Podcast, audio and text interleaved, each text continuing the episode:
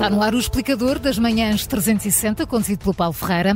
Hoje falamos sobre a proposta socialista de obrigar os médicos a cumprir o tempo mínimo de serviço no SNS, depois da especialização.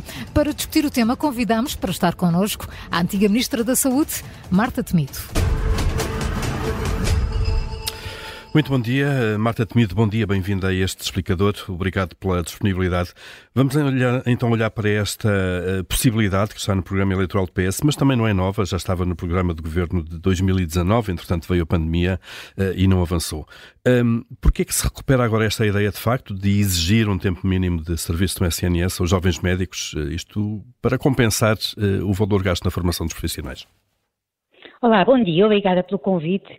Bom, antes de mais, eh, uma nota que eh, me parece importante para tratar este tema. Eh, aquilo que refere que constava do programa do governo de 2019, designadamente, era a possibilidade de celebração de pactos de permanência com o SNS após a conclusão da formação especializada.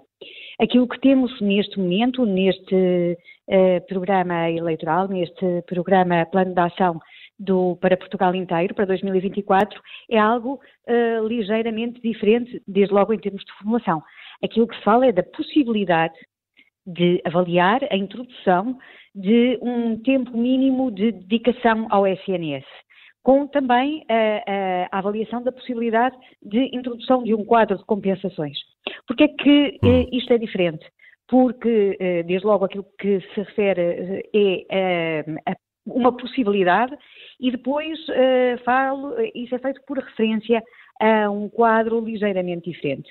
Anteriormente, um pacto de permanência, agora uma alteração legal que inclua um tempo mínimo de dedicação ao SNS. Uma obrigatoriedade agora, é isso? Uh, a ser estudada? Eventualmente, depende da forma como o, o legislador, se isso vier a acontecer, definir essa, essa um, obrigação. Uh, se avançar, e estamos obviamente no campo das hipóteses, até porque o próprio Partido Socialista já disse que é uma possibilidade e que vai ser estudada, Há algum uhum. prazo que esteja na, na, na, na, cabeça dos responsáveis pela saúde? Neste caso, uhum. quando pensou nisto em 2019, tinha um prazo? Quantos anos depois da, da, formação de especialidade é que os médicos, é que esse pacto na altura eh, devia contemplar de permanência no SNS? Vamos lá ver. O pacto de permanência que eh, se referia como possibilidade no programa eleitoral de 2019 e que agora consta uh, no Estatuto do SNS, no seu artigo 15, número 2, portanto, o pacto de permanência é já uma possibilidade que neste momento a lei, através do Estatuto do SNS de eh, 2022, prevê expressamente, uh, tinha um, tem um regime que, ehm, de alguma forma, eh, remete para aquilo que já está previsto, eh, quer em termos de eh, Lei Geral do Trabalho em Funções Públicas, quer em termos de Código do Trabalho. E, portanto, aquilo que está definido genericamente nesses, nesses dois instrumentos tem como tempo de referência uh, para essa obrigatoriedade, porque não há, não, é, é, são proibidas as, as, uh, as obrigatoriedades sem tempo, digamos assim, tem como limite eventual uh, um prazo de três anos. Mas Uh, tudo isso uh, são condições que, obviamente, uh, terão de ser ponderadas, quer pelo legislador, quer, obviamente, pela, pela, um, por quem ou uh, adere a um pacto de permanência, se for o caso do pacto de permanência, ou, no caso de ser uma alteração legal que implica alteração, por exemplo, a um regime uh, como o regime do internato médico, uh, tem de estar subjacente uma uh, negociação coletiva e, portanto, não é possível unilateralmente fazer essa definição. E, obviamente, que para isto ser possível, tal só, só é possível para futuro. Ou seja, uh, face àquilo que está aqui em causa em termos legais, uh, este, esta seria uma opção uh, cuja retroatividade estaria, obviamente, impedida. Ou seja, aplicar-se apenas a médicos que, eventualmente, tivessem começado a formação em especialidade já depois da lei em vigor, é isso? Muito bem, muito bem. De outra forma, não é viável, foi isso que, que, que hum, na altura foi estudado e, e decorre da lei, uma, uma, uma, opção deste tipo, a não ser voluntária, evidentemente. Hum. Se o médico.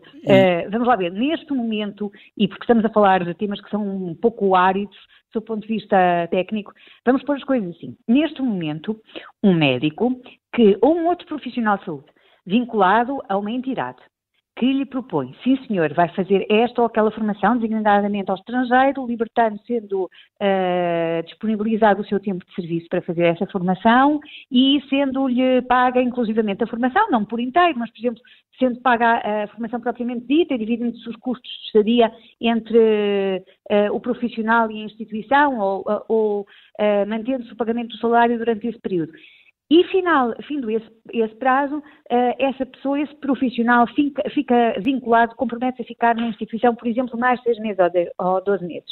Isso não só já é hoje uma realidade, um pacto de permanência comum, digamos assim. Mas isso, Marta Temido, está no âmbito da liberdade contratual das, das partes, claramente. É isso que é o pacto de permanência. Uhum tal qual estava uh, previsto, uh, tal qual está previsto na Outra coisa é evoluir para uma alteração legal que obriga estes profissionais a dedicarem dois, três anos, aquilo que ia ser definido, a ficarem Exatamente. no SNS. Exatamente, por isso eu estou a fazer esta, esta claro, distinção, claro. Para, para termos a, a, precisão de que é que estamos a falar. De qualquer forma, uh, a medida terá de ser sempre para futuro, e uh, dentro de determinados limites legais, sob pena de haver aqui uma violação do princípio da liberdade de trabalho. Exato, esse princípio é invocado, uh, mesmo uh, independentemente da retroatividade ou não, é invocado pelos médicos ou por aqueles que criticam esta possibilidade, como uhum. violando, de alguma forma, a liberdade de trabalho, a liberdade até de circulação dentro da União Europeia. Há entraves legais a este nível, nomeadamente constitucionais, que uma medida destas pode ter?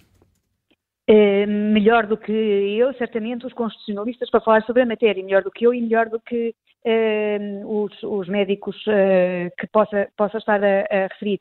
De qualquer forma, nós, é importante referir, nós temos já um conjunto de diplomas onde esta possibilidade existe. Vou-lhe dar três exemplos. No regulamento da lei do serviço militar, é referido que o militar que, por sua iniciativa, rescinde ao vínculo contratual antes de um determinado tempo mínimo, fica vinculado ao pagamento de uma indenização.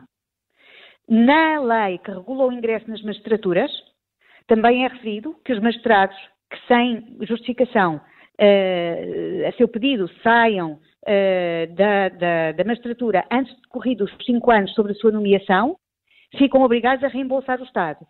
E uh, a própria lei orgânica da Polícia Judiciária, e tanto se tem falado nos últimos tempos sobre polícias, e designadamente a Polícia Judiciária, refere que os candidatos admitidos ao curso, uh, ao curso de preparação uh, para, para funções, exercício de funções na Polícia Judiciária, também ficam obrigados a um período de tempo mínimo após a conclusão da formação, uh, sem que possam abandoná-lo ou, pretendendo abandoná-lo, tenham que indemnizar o Estado. Portanto, só estou a dar aqui três hum. exemplos de situações em que a lei previ regimes uh, especiais.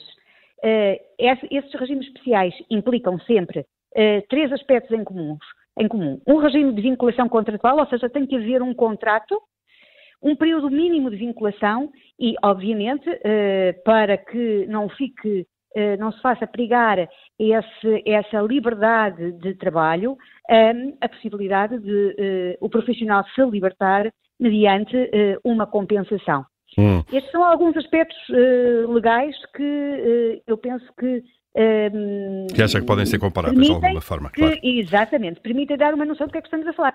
Uma vez mais, não é possível introduzir um regime destes sem negociação, e, uh, portanto, sem determinados requisitos estarem preenchidos. Uh, o desenho desta medida poderá, na sua opinião, uh, passar, de facto, por um reforço da remuneração também? Isto é, acompanhar essa obrigatoriedade por, por, condições que, maiores, melhores? Penso que, evidentemente, que pode fazer-se isso e tem-se feito isso. Ou seja, poderá perguntar-se, mas por que razão não foi então, se estava isto já uh, pensado anteriormente, eh, esta possibilidade e esta necessidade uh, que se compreende, uh, porque é que não se avançou anteriormente? Porque a prioridade foi proceder a um conjunto de melhorias de enquadramento designadamente salarial, que foram feitas antes de estar a colocar mais pressão sobre uh, os profissionais, sobre os recursos. E, e também, e, já agora, para tentar tornar evitável esta medida, isto é, tentar outros caminhos antes de chegar a esta medida? Uh, eu diria que um, esta medida não é uma medida de. Um, não é uma tábua de salvação.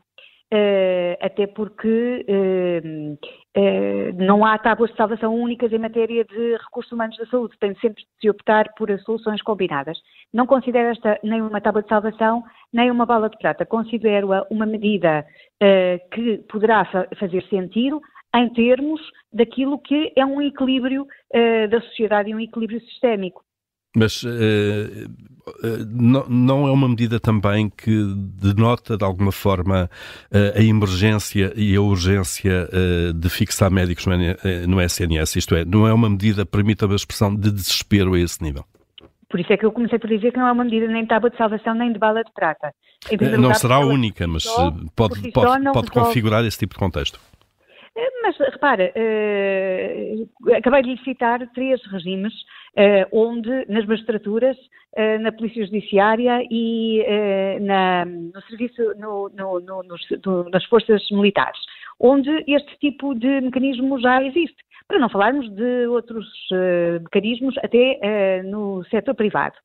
Portanto, o que estamos aqui a dizer é há um contexto onde eh, determinados profissionais têm uma formação que, para a qual naturalmente eles contribuem, à qual naturalmente se propõem, mas uh, cujo uh, acesso poderá ser, poderá, e estamos a falar sempre no plano das possibilidades, uh, e aquilo que tem derrotado sempre a tentativa de avançar neste caminho é uma discussão apressada e precipitada sobre o tema. Portanto, eu penso que neste momento o programa refere e bem a possibilidade e, portanto, remete para um cenário de estudo e de avaliação. E, portanto, aquilo que está em causa é a possibilidade de estudar todo este contexto e afinar as melhores soluções para que se faça uma opção do tipo daquela que estamos a falar, mas, obviamente, enquadrada, uh, delimitada, ponderada. Hum. E, uh, uma vez mais, estamos a falar de uma área onde a formação pode ser considerada como uma formação que interessa ao Estado fornecer, mas também depois garantir que dela retira uma utilização sempre limitada no tempo, especialmente garantida. Uhum. Uh, outro argumento que é apresentado para contestar esta possibilidade uh, é de que ela pode afastar mais pessoas da profissão, isto é, perante a perspectiva de uma libertação para uma carreira, se quiser, sem qualquer constrangimento, muito tarde na, na, na, na vida do, dos médicos, pode haver muitos que, que, que, de facto deixam, deixam de seguir essa via logo na faculdade. É uma possibilidade? Por isso eu lhe dizia que esta é uma ponderação uh, que tem de ser feita e não, não é uma bala de prata nem uh, uma tábua de salvação.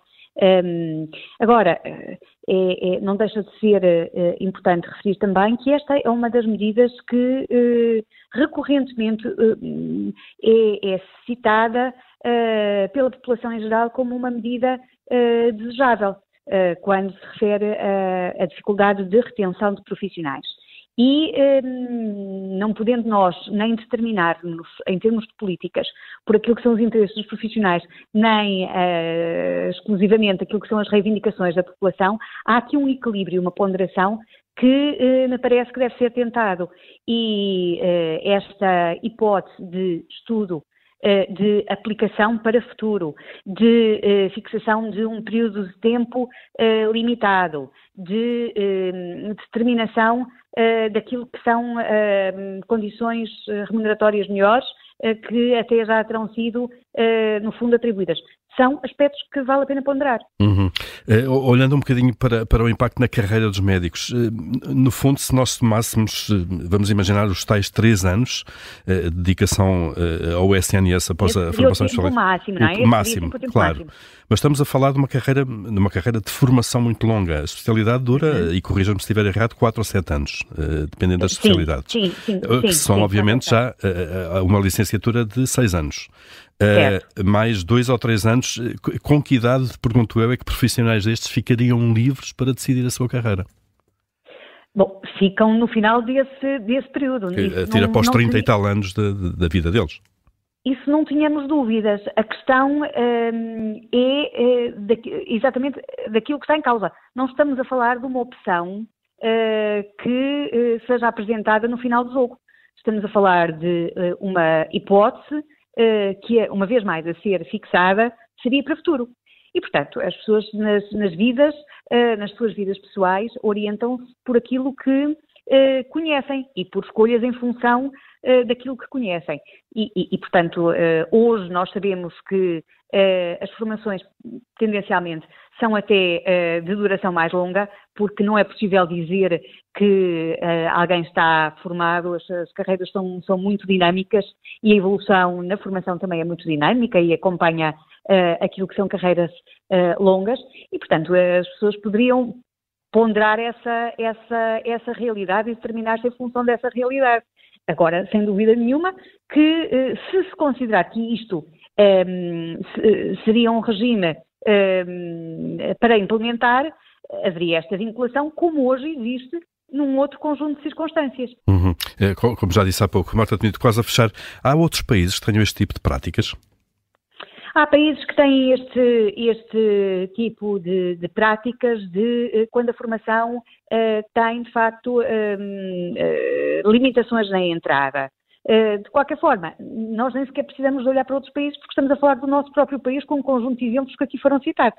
Uhum. E, portanto, encontrei esses exemplos noutras, noutras áreas eh, e, obviamente, eh, presumimos, podemos concluir que Marta Temido defende, pelo menos, que se estude bem esta possibilidade, eventualmente para introduzir depois na, na, na nossa Eu lei. Eu defendo, sobretudo, que se discuta, porque não há temas tabu e muitas vezes temos adiado e impedido medidas eh, de, de, melhoria do sistema de saúde português, porque eh, nos temos recusado a, a, discutir determinados temas por eles serem incómodos. Este é naturalmente um tema que gera alguns anticorpos, mas não há como há discussão para podermos definir se é uma medida execuível ou não é execuível.